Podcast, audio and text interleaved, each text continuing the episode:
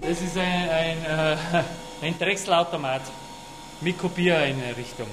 Kostenpunkt 25.000 Euro. Wird hergenommen also im Treppenbaubereich für Sprossen zum Herstellen. Aber jetzt auch hier um Holzräder? Um Holzfahrräder den Hohlrohrrahmensystem zu bauen. Dass man die Rohre außen rund machen kann. Der gelernte Schreiner Alois Arnhofer packt ein Vierkantholz und spannt es mit einigen Schlägen in den Drechselautomaten ein. So, jetzt schalte ich den Drechselautomat ein. Vorsicht, weil da dreht es jetzt. Das runde Rohr wird Teil des nächsten Radrahmens und der hört sich am Ende so an.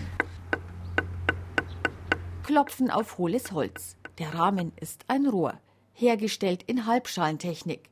Das spezielle Verfahren nennt sich Hohlrohr-Rahmensystem, entwickelt vom Holzradbauer selbst und mittlerweile auch patentiert.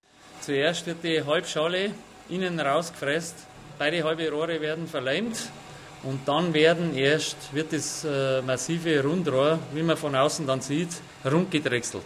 Also man muss sich mit Holz sehr gut auskennen, da muss man jahrelange Erfahrung haben, dass man das so hinbekommt. Dank des Hohlrohrrahmensystems sind die Holzräder, die Alois Anhofer baut, erstaunlich leicht. Am wenigsten bringt sein Rad aus Pappel und südamerikanischem Wengenholz auf die Waage.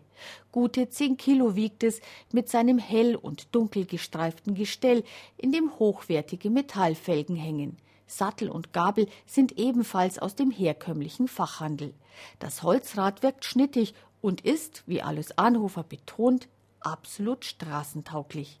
1000 Kilometer ist er damit schon gefahren. Ich fahre immer in die Arbeit nach Ingolstadt, das sind einfach 25 Kilometer. Fahre jeden Tag einen Donauradwanderweg von Ingolstadt nach Vorburg an der Donau und, und fahre einmal nach Rengsburg runter. Also ich teste das schon im Gelände ein bisschen. Stolz lädt der Holzradbauer die Reporterin zu einer Probefahrt ein das ist mein bestes Fahrrad, muss ich wirklich selber sagen. Und da fährt sogar immer ein Junge, der wo gesagt hat, er sitzt sich nie auf ein Holzfahrrad drauf. Wie alt ist der? Der ist 18. Das ist cool. Ja, das ist cool, weil das einfach von der Optik her, von Farben auch nicht altgebacken ausschaut, sondern das ist halt, wirkt halt einfach. Das schaut aus wie der Tiger auf zwei Rädern. Ja.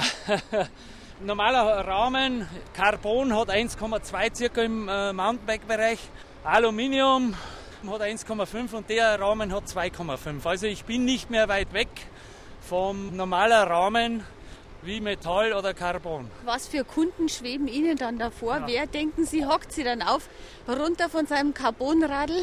Also ich sage, das sind Fahrräder für die Stadt einfach. Ich will gesehen werden. Ich fahre nach Ingolstadt rein oder nach München fahre ins Café und dann fahre ich wieder nach Hause. Also so stelle ich mir das ein bisschen vor. Hochfliegende Pläne hat Alois Anhofer. Zumindest bundesweit will er Marktführer werden in der noch aufzubauenden Marktnische für Holzräder. Noch denken viele, dass der Schreiner mit seinem ausgefallenen Hobby auf dem Holzweg ist. Seit drei Jahren verfolgt er es schon. In der Zeit hat er ein halbes Dutzend Räder gebaut. Keines davon kann er verkaufen. Dagegen spricht die strenge deutsche Produkthaftung und die damit verbundenen Schadensersatzansprüche weil es nicht komplett geprüft sind. Bei mir ist es einfach so, das ist ein Kostenfaktor. Mittlerweile habe ich 10.000 Euro ausgegeben. Ich habe eine Teilprüfung gemacht. Teilprüfung haben es genauso gut abgeschlossen wie ein normales Fahrrad. Aber wenn ich eine Vollprüfung mache, habe ich kein Fahrrad mehr, weil das wird zerstört. Also das heißt, er darf es dann nie mehr rausgeben, muss ich sofort einen zweiten Rahmen anfertigen, muss genau den Bau gleich bauen. Und wenn die Prüfung gemacht ist, dann darf ich ein Fahrrad verkaufen.